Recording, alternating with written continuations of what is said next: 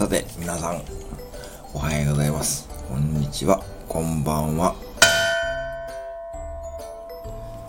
はい。王将言葉講座中間テスト。今日もね、4日目ですね。すでに4日目となりました。はい。はい、もうすでにですね、全問正解者、もうこの時点で、お一人となっております。ね。まあ、そろそろ、4問目ですからね、ちょっと真面目な問題出していきましょうかね。はい。では、今日の問題です。はい。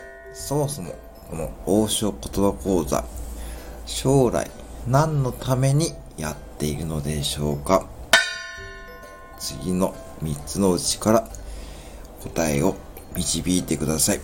コメント欄、えー、質問、えー、答えの回答、ぜひ分かった方は記入してみてください。1番、将来の資産形成のため。2番、将来のお子様の教育のため。3番、将来ご自身が困らないようにするため。はい。もう一度言いますよ。1番、将来の資産形成のため。2番、将来のお子様の成長のため。3番、将来ご自身が困らないようにするため。さて、この3つのうち、どれが正解でしょうか？